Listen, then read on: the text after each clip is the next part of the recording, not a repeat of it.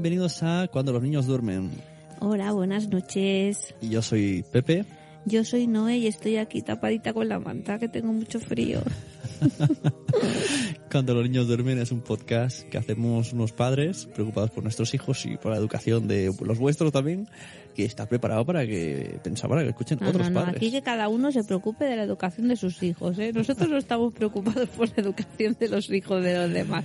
Cada uno educa a los suyos. Estamos preocupados por la educación en general, Exacto. la salud y todas estas cosas que nos preocupan. Queremos hablaros de un tema. Hemos, adopt- hemos adoptado un nuevo miembro de la familia Sí. que ya se ha ido estos tiempos Sí, aquí. sí. Y Bueno, se, se ha ido, esperemos que no vuelva. esperemos que no vuelva, era un poco se iba venía. Sí. Se llama Otitis. Sí, la doña Otitis. ha estado en casa, tenía una habitación y todo, le poníamos de Ujú. comer, de beber, ha estado aquí con nosotros dos meses, Dos meses y medio, más o menos, sí. de sí. uno a otro, de uno al otro. Sí, encima se aburría de uno, se iba con el otro y así, y así andábamos. Así que, pues Sí, eso. Antes de nada, decir que no pretendemos dar ningún consejo médico. No somos médicos, somos solo, pa- somos padres que hemos convivido con la otitis durante mucho tiempo. Entonces vamos a hablar un poquito de cómo nos ha ido, de cómo hemos solucionado, de lo que nos decían los médicos y bueno, compartir un poco esa experiencia y hacer aquí terapia de grupo con Sí. todo aquel que, que haya tenido la otitis. Bueno, ellos o sus hijos, porque no sé por qué, pero nosotros no cogemos otitis. Yo la cogía mucho de pequeña. Pero de Sí. mayor ya no. Bueno, es que tiene que ver con, con la conexión que tenemos de la nariz a la oreja, porque tú sabes que desde la nariz hay un conducto que va a la oreja y entonces, claro, ahí se llena de mocos. Cuando se llena de mocos es cuando se produce la otitis. Si no sacas los mocos por la nariz, se te quedan ahí, ahí Claro, viviendo. Y los niños lo tienen muy, Muy finito. Muy cerca todo. Claro, entonces al tenerlo tan finito y al no saberse sonar los mocos, pues se le va todo para el oído. Y es cuando se produce la otitis. Que además puede ser otitis interna o otitis Ujú. externa. Que así es como nos dimos cuenta que empezó a llegar Sí. la señora otitis a casa, que nuestra niña pequeña le peinábamos y, te- y tenía el pelo como, como mojadillo, Sí. hasta que un día vimos que, que era mojadillo de color y se ve que estuvo unos días supurando y, Sí. no nos dimos cuenta hasta que... Bueno, de hecho tuvo otitis supurada. Por eso, esto, otitis Ujú. externa que no le dolía, pero ahí va sacando. ¿eh? Bueno, eh, te duele porque claro, la el, el- moco va haciendo presión, va haciendo presión hasta que explota, revienta el tímpano y sale sí, sale para afuera. Entonces, claro, a ella le dolía cuando le presionaba, pero una vez ha supurado, pues ya no te duele. Pero claro, se tiene que tratar con antibiótico. Mm, A mí no sé si tengo alguna vez por meterme durante horas y horas y horas en una piscina buceando. Pero no... De hecho, si se complica... Hay niños que si se le complica la otitis, que esperemos que no sea la nuestra, hay que ponerle... ¿Cómo se llama esto? Drenajes. Drenajes. Sí, claro, hay niños que si a lo mejor no pueden sacar bien el moco, se le ponen unos drenajes para que para que drene ¿Y eso- la oreja por dentro. Pues exactamente no lo sé, pero lo escucho mucho. ¿Eh? ¿Pero eso es Sí. para siempre o...? No, no, no es para siempre. Hay algunos que sí que son fijos, pero hay otros que no. Hay otros que Y son hay niños que tienen que ir a piscina ya con, tap, con tapones, ¿no? exacto para que no les entre infección, claro, para que no les entre el agua y se infecte. Qué chungo. Sí, sí, muy chungo. muy Bueno, chungo. pero si con eso no teníamos suficiente, también vamos a hablar de otra cosa relacionada con las orejas.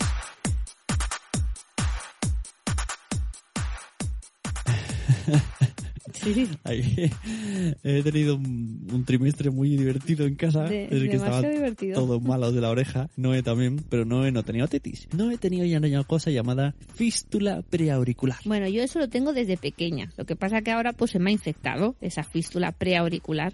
Entonces, Entonces, la gente dirá, ¿qué es una fístula preauricular?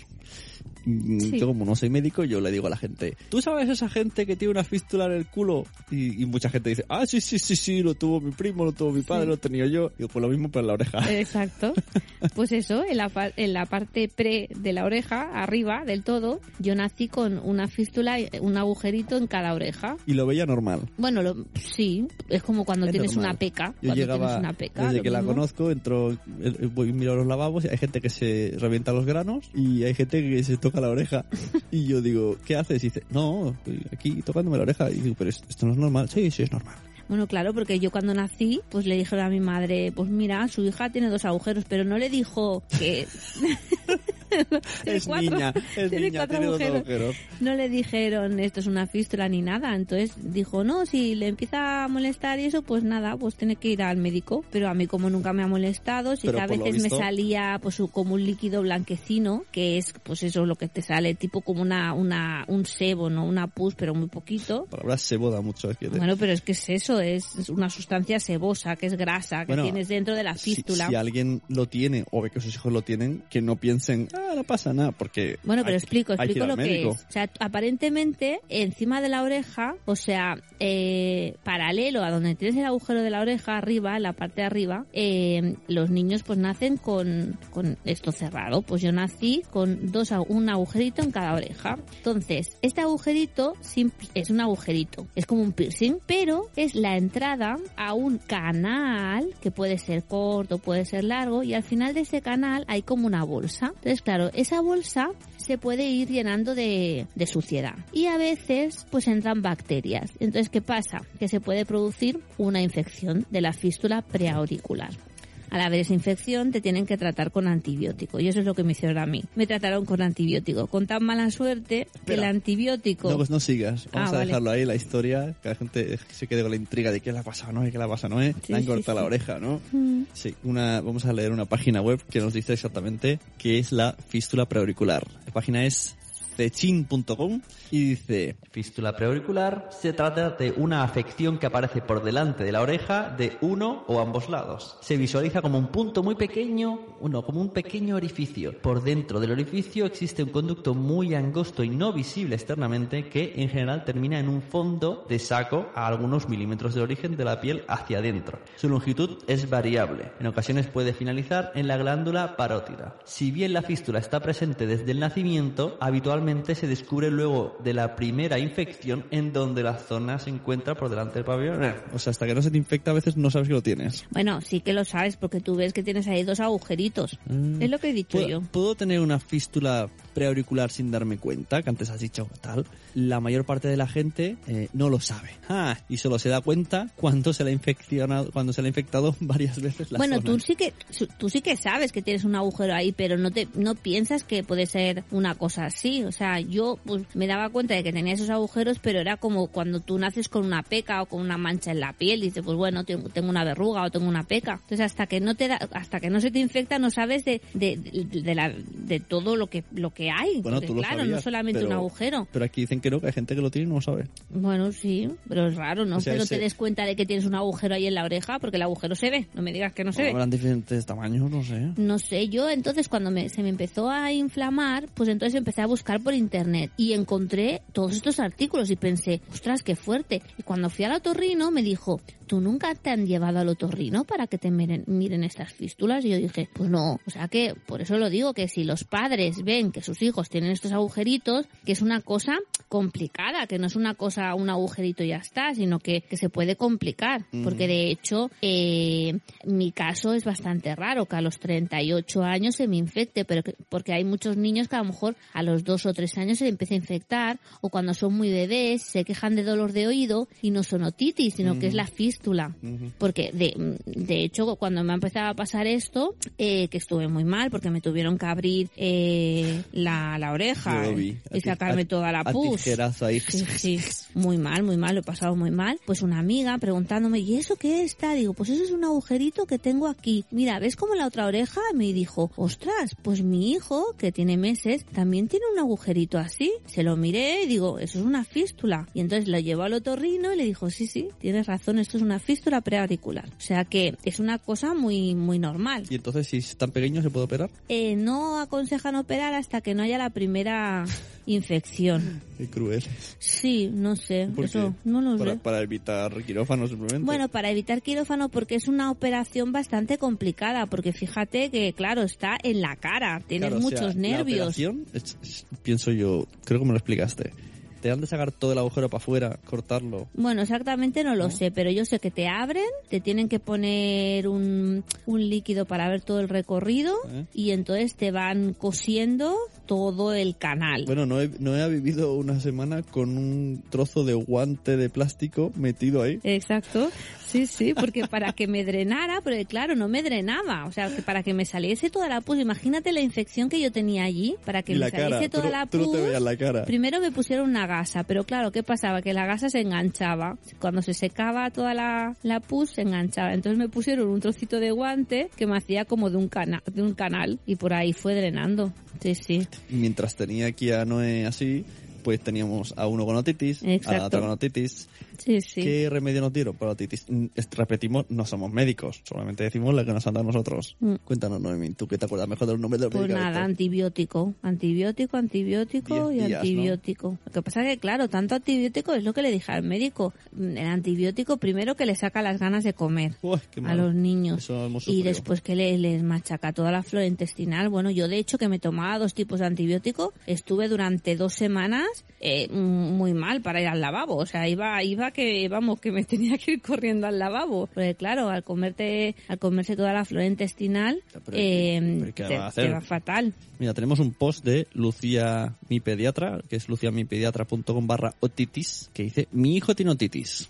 Si quieres leerlo, Noemi. Que por cierto, aprovechamos para decir que este mes de marzo vamos a, viene a Barcelona Lucía a hacer un, un evento, una charla, nos hemos apuntado. Si alguien quiere ir a la charla, pues que lo diga, que ya contacte con ella, que diga dónde se pillan las entradas y hacer un coaching sobre padres y sentimientos y bueno, dicen que está muy chulo. Ujú. También firmará libros y tenemos el libro de Lucía que se llama Lo mejor de nuestras vidas. Sí, Si alguien quiere comprarlo, pues mira, les pasamos un enlace, además un enlace afiliado que, que a nosotros nos dan algún eurillo de, de compensación y a vosotros os cuesta lo mismo. En el Amazon, ¿no? Ujú. Sí, en Amazon. Si compráis a través, y lo vais a comprar a través de Amazon, pues nos lo decís y nos hacéis ese favor. Y así compramos imanes. Eh, y nosotros veremos a Lucía y a ver si conseguimos que nos firme un libro y lo sorteamos aquí entre una cosa que vamos a hacer en el podcast. Pues mira, Lucía dice eso. Dice, las famosas otitis, ¿quién no las ha sufrido en alguno de vuestros hijos, verdad? A pesar de ser una de las infecciones más frecuentes de la infancia, los padres me preguntáis casi a diario las mismas preguntas. Es por ello que me he dado cuenta que nuestras familias deben saber algo más sobre estas infecciones tan molestas. Hay dos tipos de otitis, que en lo único que se parecen es en el nombre, otitis externa y otitis media. En todo lo demás, origen, signos clínicos, tratamiento y evolución son diferentes. La otitis ex- las otitis externas. La infección está localizada en la piel, que recubre el conducto auditivo externo, de ahí su nombre. Los gérmenes vienen del exterior, habitualmente del agua de las piscinas, de ahí que también se denomine la otitis del nadador. Son propias del verano, producen mucho dolor y rara vez fiebre. El tratamiento son gotas óticas, antibióticos óticos. El signo típico Por cierto, por cierto, yo me acuerdo cuando yo era pequeño, mi madre decía, una gotica de agua oxigenada, una gotica de lemon. No. no, no, no, no. No hagáis esas cosas, que Nada, no, nada. que no. que, que eso quema el oído además, Sí, ¿no? sí, sí, muy mal, muy mal. Así estás tú. ¿Qué? perdido. ¿Qué?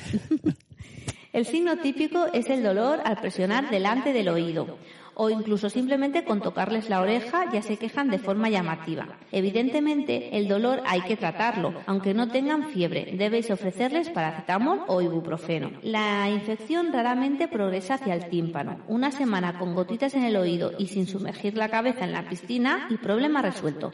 Eso sí, la semana en la que tu hijo no se puede bañar en pleno mes de agosto y a 40 grados de temperatura es como si fuesen dos pobres, una tortura para ellos y para nosotros a veces también. Otitis media aguda son propias del invierno, son una complicación frecuente de los catarros y los mocos. Las bacterias vienen del interior de la boca o de la nariz. Es frecuente que el niño empiece con un cuadro catarral. Con el paso de los días, el moco se acumula en la trompa de Eustaquio, que no es más que un túnel que comunica la nariz con el oído. Finalmente, el moco llega al oído medio y si este es muy espeso y no es capaz de volver a descender por la trompa, se acumulará en el oído medio hasta causar una otitis. El oído medio, que habitualmente normalmente está hueco, se llena de moco con bacterias. Estas proliferan a sus anchas en ese espacio y como la trompa de Eustaquio es tan estrechita y además está horizontalizada en los niños pequeños, el moco no puede salir. Si en ese momento miramos con el otoscopio el oído, veremos la membrana timpánica muy enrojecida y abombando hacia afuera. Hablaremos en este momento de una otitis media aguda. Habitualmente tienen fiebre alta. A veces se complican. Si se acumula demasiado moco, aumentará la presión. El niño tendrá un dolor intenso y en algunas ocasiones el tímpano, que es una membranita muy fina que, que separa el oído medio del oído externo, se rasga, se agujerea, se agujerea y el moco sale al exterior. Estaríamos hablando entonces de otitis media perforada o supurada. Esto me recuerda a una anécdota con una mamá en urgencias. Doctora, estoy preocupada por su oído porque hace un mes tuvo una otitis superada. Yo pensé entonces, bueno, si está superada, buena cosa es. Qué bueno. Es habitual que tras una noche espantosa de llanto y fiebre amanezca la almohada del niño manchada de una sustancia amarillenta y al mirar a nuestro hijo comprobaremos que ese líquido ha salido de su oído. Curiosamente, una vez se ha perforado al salir el contenido al exterior, la presión baja bruscamente y el dolor desaparece por lo que los niños están al fin felices. La otitis media aguda en muchas ocasiones, sobre todo en los niños más pequeños, se tratan con antibióticos orales. En ocasiones, cuando la otitis media es de un solo oído, leve y no hay fiebre, podemos probar con ibuprofeno durante 48 horas y reevaluar. Hay veces que nos ahorramos una tanda de antibióticos. Ojo, a las 48 horas del iniciado, de iniciado el antibiótico, debe haber una franca mejoría. Si persiste la fiebre, el dolor o observáis enrojecimiento de la zona de la piel que se encuentra detrás de la oreja, no dudéis en acudir al pediatra. Podríamos estar hablando de una mastoiditis, complicación grave de las otitis medias.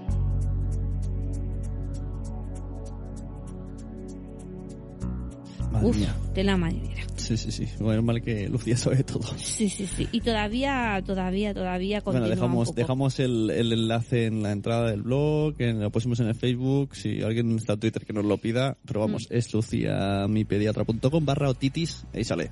Sí, sí. Y muy, muy, muy doloroso, la verdad, que no sabes qué hacer con los niños. Se te ponen a llorar, se toca el oído y no sabes Además qué le pasa. razón, ¿eh? Sobre todo durante una noche que le pasa llorando y mm. pesados, que no pueden dormir, al día siguiente al Mani nunca se le ha perforado, nunca ha tenido supurada, pero la Blanca ha tenido ya tres veces la otitis supurada. Muy raro, tío, tantas veces. Sí. Y, la primera noche me acuerdo que lloró mucho y no sabemos qué le pasaba, qué le pasaba a esta niña, y como ya no se tocaba el oído, solo lloraba, lloraba, lloraba, y la verdad que no sabes, al menos, mira, os mm. dejamos a los que no escuchen esto, porque sepáis que algún día si lloran y no sabéis por qué es, pues probar a tocarle la oreja a ver qué pasa. si veis que hace un gesto raro, bueno, pues puede ser algo así, porque es que realmente ellos no te dicen, no saben hablar, no saben decirte, aquí me duele. Sí, sí. Ellos lloran, lloran y no saben qué les pasa. Oye, yo antes me he quedado a medias con esto de la, de la fístula preauricular. Pasamos, pasamos a la fístula, estamos haciendo un mix, mix de dolores de oreja. Sí, no, porque la gente se preguntará, ¿y por qué has nacido con esos agujeros? ¿Y por qué nacemos con eso?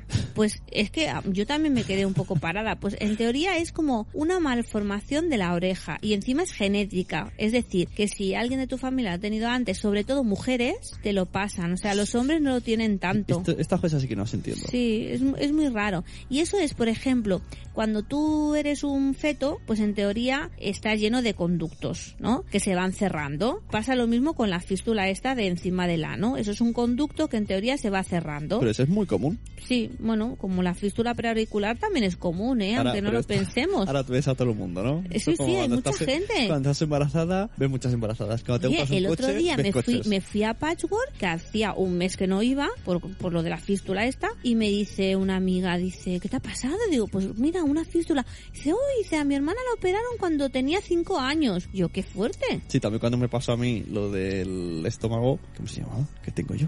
Una hernia de hiato. todo el mundo lo tenía, todo el mundo sabía lo que era. y digo, ¿por qué me lo habéis dicho antes? Bueno, pues sigo con esto. Entonces tú eres un feto y estás en la barriguita. y tienes la oreja... Como digas así que pasa insulto.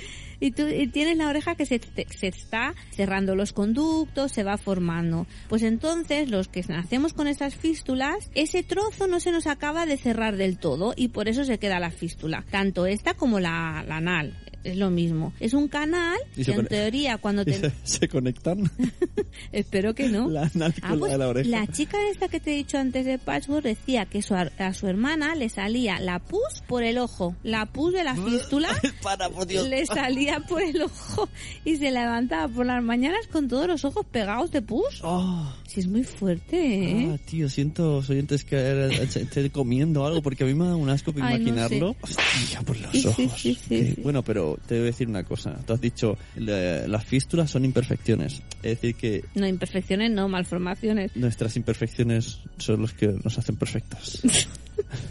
Bueno, de hecho, tú tienes una imperfección en la cara. bueno, Los hoyuelos, los Ah, hoyuelos son ¿qué imperfecciones. dice? ¿De dónde que no molan? Pues claro que sí, son también malformaciones de la cara. Seguro, nunca había investigado sobre eso. Ah, pues mira, tienes que investigar y hablar sobre eso en el próximo programa. Los hoyuelos, es verdad. Y todo el mundo me dice, "Ay, ¿cómo es eso? ¿Cómo es eso? Y, Sí, y de sí. pequeño te metes los dedos ahí, déjame, déjame. Y tú te calientas la, la nariz en mi hoyuelo. Y nosotros que pensábamos que nuestros hijos iban a tener hoyuelos, Y lo tienen los sobrinos. y, nos, y es que suerte. Y, y sus padres no. No tienen Pero ¿cómo puede ser esto? Ay, Bueno, mira. Es que el mundo es muy injusto. Para relajar la tensión eh, auditiva, orejil, vamos a poner una canción de El monstruo de colores, Ah, sí. que hay un grupo que la ha versionado, muy chuli. Y a la vuelta vamos a hablar de... Vamos a poner un audio de Alberto Soler. Este podcast se nutre de los demás. Pero bueno, nos, nutremos de los mejores. Sí, sí. Y Alberto Soler nos ha dejado que pongamos íntegramente un, un audio de un vídeo suyo de píldoras, ¿cómo se llama? Píldoras de píldora de psicología que habla sobre las rabietas. Se siente soleado lleno de luz, como la alegría que compartes tú. El monstruo de colores Todos hemos visto de más cerca o de más lejos a ese niño en el suelo del supermercado llorando, gritando, pataleando y a sus padres al lado sin saber los pobres muy bien dónde meterse hasta que acabe todo eso. Pues bien, eso es una rabieta. Utilizando un lenguaje más técnico, podríamos decir que una rabieta es la frustración que siente un niño ante un deseo que no puede conseguir. Pero claro, es que como es pequeño, no puede expresarlo de otra manera.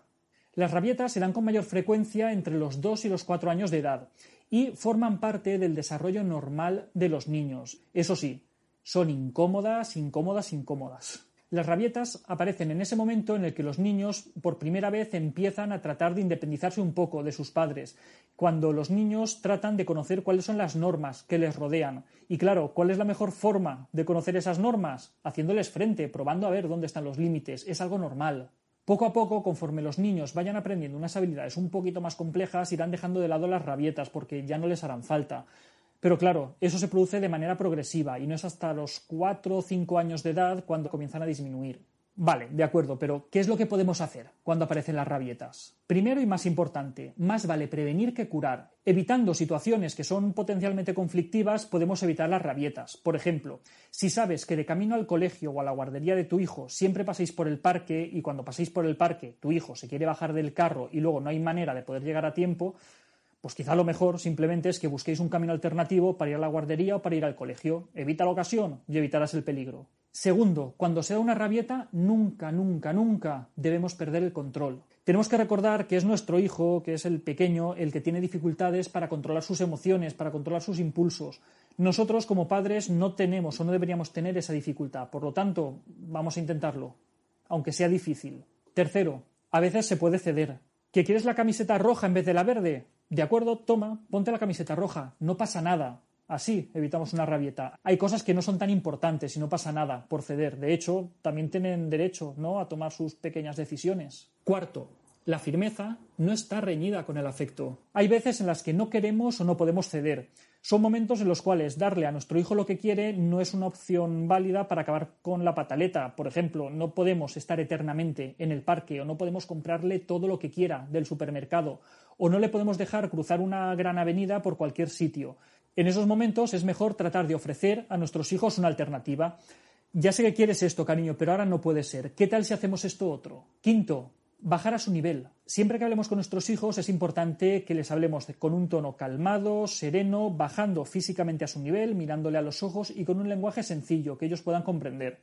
En una rabieta esto es muchísimo más importante todavía, porque esa intensidad emocional que va a tener le va a impedir que nos preste atención. Sexto, nunca debemos emplear el chantaje emocional. Te voy a dejar ahí solo. Como vea esto tu padre te vas a enterar. Cuando lloras estás tan fea, es que pareces tonto. Ay, por favor, mira que estás haciendo el ridículo, ¿eh? Bastante tiene el pobre con pasar lo que está pasando porque en ese momento él está sufriendo como para que encima nosotros le tratemos de esa manera. Tenemos que transmitirle que nosotros le queremos exactamente igual, aunque esté teniendo una rabieta, pero que, como es lógico, él lo está pasando mal y quizá nosotros también. Séptimo, no negar el contacto físico. Está muy relacionado con el punto anterior. No debemos negarle el afecto, no debemos negarle el cariño. Muchos niños en estas situaciones ni siquiera quieren el contacto físico, nos van a rechazar porque están tan enfadados que no quieren saber absolutamente nada de nosotros. De acuerdo, debemos permitirles ese espacio.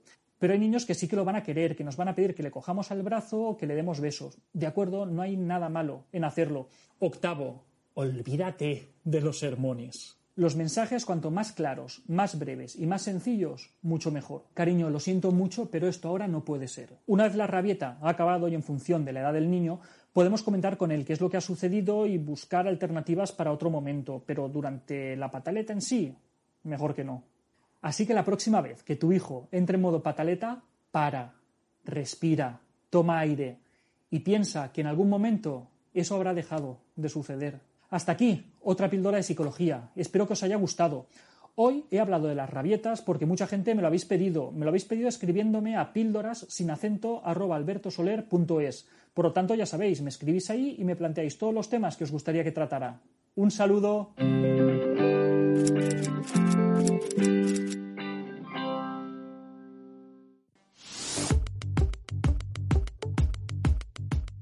Cuando estaba hablando de, de todo, de todo Soler. esto, sí, sí, Alberto Soler, eh, me estaba acordando de una vez que me fui con el Mario, seguro que ya lo he explicado en otros capítulos, me fui con el Mario al Capravo y no sé qué pasó, es que no sé qué pasó, no lo entiendo qué pasó. Iba, era la blanca era muy bebé, iba con la blanca en la mochilita y, y no sé qué pasó, algo con el agua, que quería agua y, y la chutó y se le metió de- se le metió debajo de las de las estanterías y luego le dije que ya no le iba a comprar más agua y entonces explotó y fue cuando se tiró por los suelos y montó en cólera, en cólera. Y lo que yo, bueno, tuve paciencia y tal, pero lo que más me, me, me jorobó fue la cajera del supermercado que me dijo, este niño hay que castigarlo. Mira, me dio una rabia. Digo, pero usted, ¿usted qué sabe? ¿Usted qué sabe? A quien tendrían que castigar es a usted, señora Borde.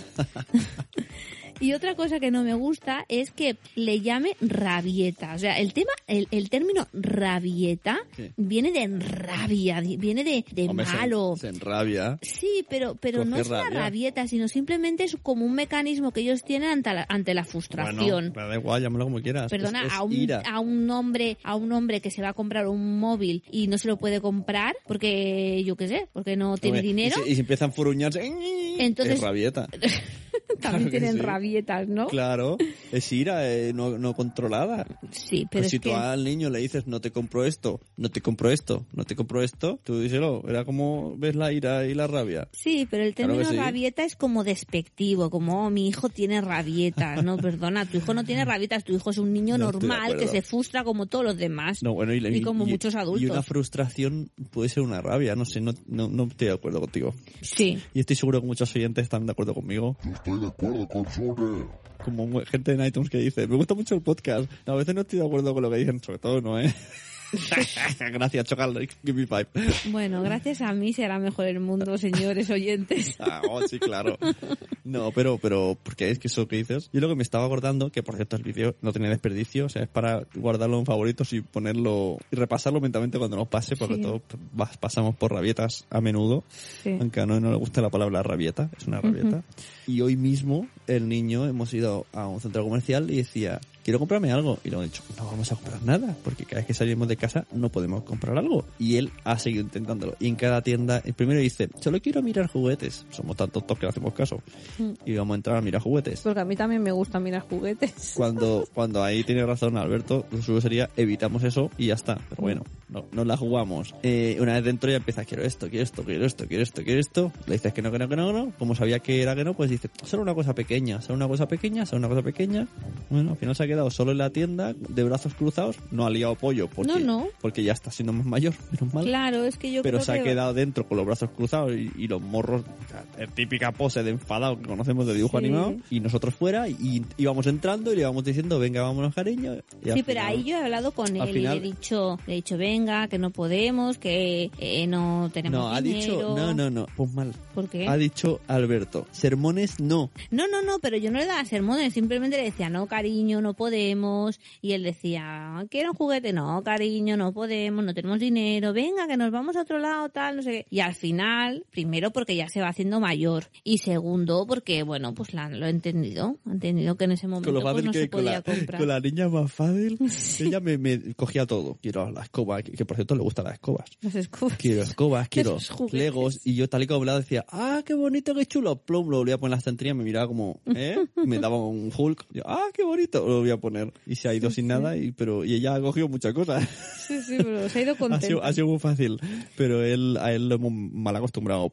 Peor Sí. por ser el primero. Sí, pero la, la verdad es que tiene razón Alberto Soler de, de que no tienes que perder la paciencia. Hay mucha gente que a lo mejor le chilla mucho a sus hijos en esos momentos y se pone como a su altura. Pero entonces, claro, ¿qué pasa? Que hay dos personas que están enrabiadas y dos personas enrabiadas no llegan nunca a un acuerdo. Entonces a ver, es esto, mejor... esto te va a pasar seguro el día que tengas prisa, que llegues Sí. a sitio tarde. Claro. Mm, en ese momento, pues yo qué sé, la niña tira agua, se moja Mm, y el otro no quiere salir de la tienda. mm. Todo esto es mental. Sí, sí, o sea, sí, todo lo peor se te puede acumular en un segundo con, con, con uno y sobre todo con más de un niño. exacto. Entonces de aquí sí que esto es un consejo total. eh, no pasa nada. No pasa Como mucho nada, vais a perder claro. cinco minutos. Exacto. En cambio, si se fuerza, se Claro. cabrea, no solo vais a perder 5, no vais a perder 10, 20 y vais a seguir con todo, todos os vais a ir enfadados a casa Sí. y va a ser bueno, mucho de peor. hecho eso nos pasa, nos pasaba antes cada mañana que Mario nunca se quería ir al cole y siempre se quería quedar viendo los, los dibujos y yo decía, venga, va, venga, vamos, rápido, rápido, rápido. Y contra más rápido le decía, más lento peor, iba. peor, peor. Y, y ahora me he dado cuenta de que qué más da 10 minutos más que 10 minutos menos, porque yo voy a igual- llegar igual al trabajo y él va a llegar igual. Entonces es mejor con calma, venga cariño, va, tal. Y bueno, y lo empiezas así a un poquito y, y funciona, la cosa funciona. Y un poquito al despiste. Bueno, también es que tenemos que pensar que los niños no tienen la conciencia esta del tiempo que tenemos nosotros. Claro, ellos Sí, no saben las horas, no saben, es que no, no tienen en cuenta de que a las nueve tienen que estar en el colegio. No, ellos tienen que sa- saben que tienen que ir al cole, pero no tienen esta noción que tenemos nosotros del tiempo. Entonces, claro, Bueno, pero eso es culpa también de los padres de no... Si un niño es lento hay que levantarlo antes. exacto, sí, sí, sí. Y ahí también nos metamos nosotros porque a veces Sí, me leí te, en un te libro. sabe mal, dice, no, vamos a dejarlo. No sé en qué libro era, ¿no? Que decía que había una madre, ah, me parece que en el de el de Carlos González, el de las mm, entre mi pediatra y, y yo, algo así me parece que es. Que había una madre que siempre, bueno, que fue al pediatra diciendo que es que su hijo siempre siempre se levantaba muy cansado, nunca podía llegar mm, bien al cole, bueno, y era para que le, le diese unas vitaminas o algo así, ¿no? Y entonces le dijo, pero a ver, usted por la mañana, ¿qué hace? Yo me levanto, me arreglo, tal, y a las nueve menos cuarto levanto a mi hijo. A las nueve menos cuarto, pero su hijo, ¿a qué hora entra al cole? A las nueve. Entonces, claro, o sea, tú no puedes pretender que un niño en un cuarto de hora se, se, se arregle, desayune y se vaya al cole. Entonces, claro, con razón el niño iba tan cansado, ¿no? Porque iba como con la morriña, con la morrilla todo el día.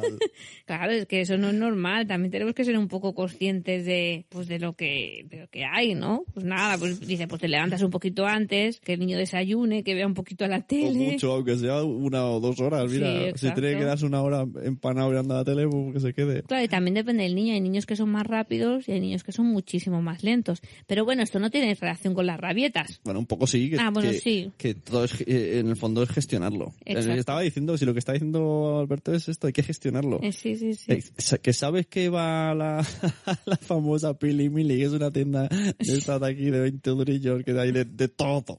Y siempre quieren algo porque es barato y hay de todo. De es que todo. hasta, hasta los padres y madres que siempre salen con algo. Pues no pasas por ahí y ya está. Ujú, Exacto. ¿Sabes que la- Sí. quiere chuches? Pues no pasas por la calle de las Claro. chuches. El otro día, eh, no sé dónde lo leí o, o- o escuché algo similar. Si tu hijo, cada vez que vas al cole a la mañana a las 9 menos 10, llora porque quiere ir al parque, no pases por el parque. Mm. Vete cinco minutos antes, rodeas la calle, das más vuelta y evitas la rabieta y llegas bien y todo el mundo llega contento al cole. Claro. Entonces también hay que ser un poco, hacer un poco estrategia. Sí, sí, Porque sí, sí. ellos son, son viscerales, son no tienen conciencia de, de- de pensar, ellos son todos sentimientos. Claro, quiero esto, lo quiero ya, y ya no está. y no entiendo por qué no me lo das. Y yo no entiendo cómo hay padres que no entienden esto. No entienden cómo... Porque yo sí que es verdad que alguna vez pues pierdas los nervios, ¿no? Pues es normal porque soy humana y, y pierdo los Tienes nervios. Con rabia. eso, con eso no quiero decir que sea mejor madre que otras personas, ¿eh? Pero me da rabia esas madres ¿Ves? Te y da esos rabia. padres es rabia. me da rabia. rabia es negativa, has Pues dicho mira, antes. estoy, estoy- me dan rabietas. Esas madres que a lo mejor el niño no se quiere ir y, y lo chillan. O a lo mejor no quieren comer y tienes que comer porque te lo digo yo, porque si no, no vas al, al parque, porque si no, no vas a jugar, porque si no, porque si no, porque si no. Es como, oh, qué horror, ¿no? O sea, yo si tuviera una persona así al lado me querría ir corriendo de su lado, ¿no? ¿Verdad? O sea, Yo siempre pienso, pues me tengo que poner en el lugar de mi hijo. A mi hijo, a mí me gustaría que me dijeran esto, o me, me gustaría que Pero me... eso es, es por desesperación, sobre todo con la comida, que nosotros le hemos pasado mucho. Sí, sí. Y ya no sabes qué hacer. Pero Eh, bueno, tienes que intentar, pues eso, tener paciencia. Pero bueno, el mucha chantaje, el chantaje es malo. Yo siempre lo digo, con todas las mujeres que veo embarazadas y que van a tener hijos, les digo, qué felicidad tener un hijo, es muy bonito, pero ten mucha paciencia, porque hay que tener muchísima paciencia. Eso te dijo mi abuela. Ah, sí. Pero cuando nos casamos... Que tenía que tener paciencia contigo. pero no conmigo, dijo... Sobre todo paciencia en el matrimonio. Paciencia, ¿es verdad? Es verdad. Sí, a ver, todo el sí, mundo sí. somos raros, todo el mundo tenemos nuestros días y nadie va a ir igual. Y no existe la media naranja. La media naranja tiene gustos propios. Sí, claro. Entonces, es imposible estar 100% siempre Pero es que ahora no estamos hablando del matrimonio, estamos hablando de hijos. Pero es lo mismo. Sobre todo paciencia en el matrimonio. Paciencia, ¿es verdad?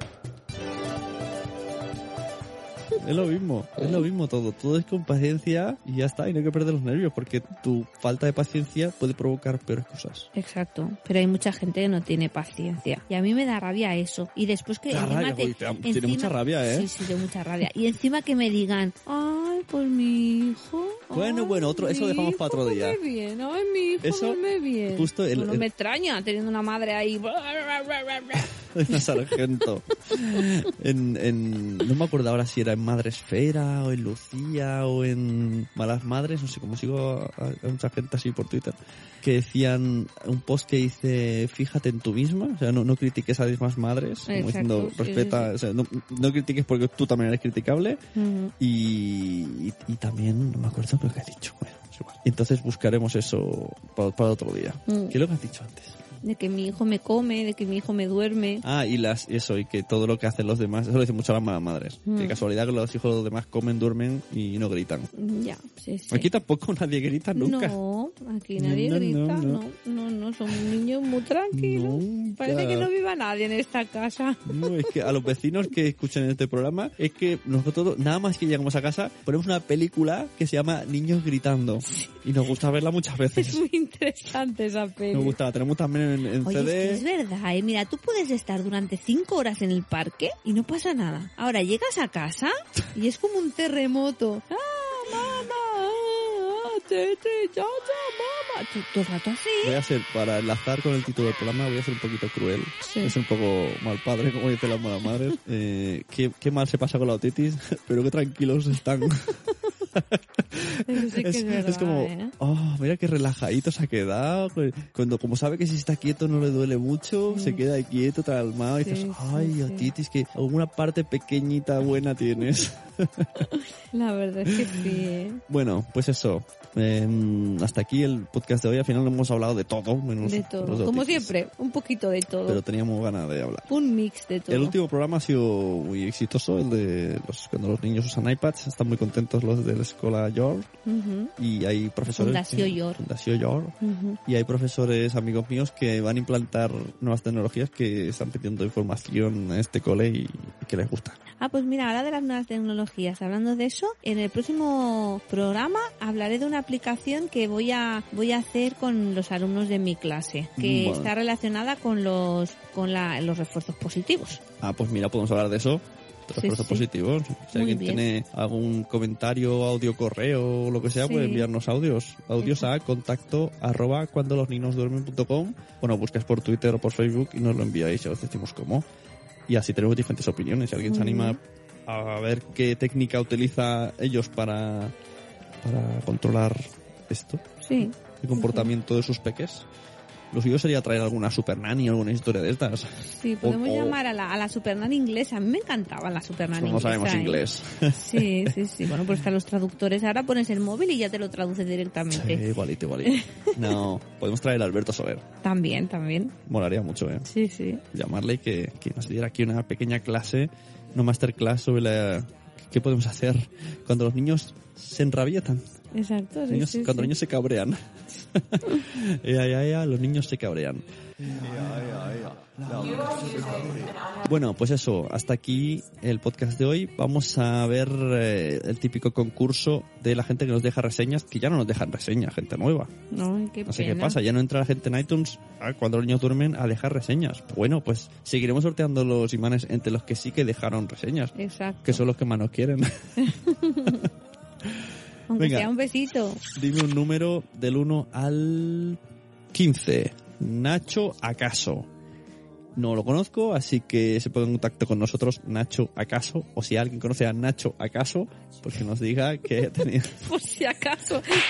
si acaso, si acaso alguien conoce a Nacho, a Nacho. que nos lo diga y se ha ganado el imán de cuando los niños duermen. Nacho, Nacho, por favor, sin, sin, sin, no es nada personal, es que nos ha hecho gracia. Seguro que le han hecho esa broma desde, desde tiempos inmemorables. Ay, sí. Si acaso. Yo tenía un compañero que se llamaba Aitor. Menta. Tillas. Ay, tortillas. Y hacía mucha gracia. Ay, Eso es mentira, tortillas. es un Que chiste. no, que te lo digo en serio, en el instituto. Sí, claro. Que sí. qué padres más mamones. Pues yo qué sé. Bueno, mi primo se llama Marco Polo. Bueno, a ver, pero esto ya no... O sea que no sé qué Marco es peor. Polo, Marco Polo. No sé qué es peor. Bueno, pues eso, nos vemos hasta el próximo cuando los niños duermen. Sí, Me gustaría hacer un experimento. ¿Tú crees que Alberto Soler nos escucha? no sé, puede ser que sí. No le voy a decir nada. Ah, No le voy a invitar para el siguiente podcast. Él vendrá cuando escuche este podcast y nos diga, oye, ¿he escuchado cuando, duermen, cuando los niños duermen? ¿Y, Eso es como el libro del secreto. ¿Y cuándo queréis que, que vaya vuestro podcast? ¿Cuándo quedamos? Sí, sí. Yo no le voy a decir nada. Nada, pues eso. Nada. Solo mentalmente. Si nos escucha, lo escuchará. Pues mira, y si no, no vendrá nunca. Yo mentalmente me estoy tapando y me estoy metiendo en la camita ya. Mentalmente, ¿eh? Sí, claro. Spoiler para los oyentes. Hoy no estamos en el sofá, estamos en el dormitorio. Yo en una silla, he utilizado la plancha como mesa, No la plancha, no la tabla de planchar. la tabla de planchar y no está en la cama tumbada. Así Ay, que. sí. Nada, vamos, que me voy a dormir. Como una reina. Nos vemos. Adiós. Adiós.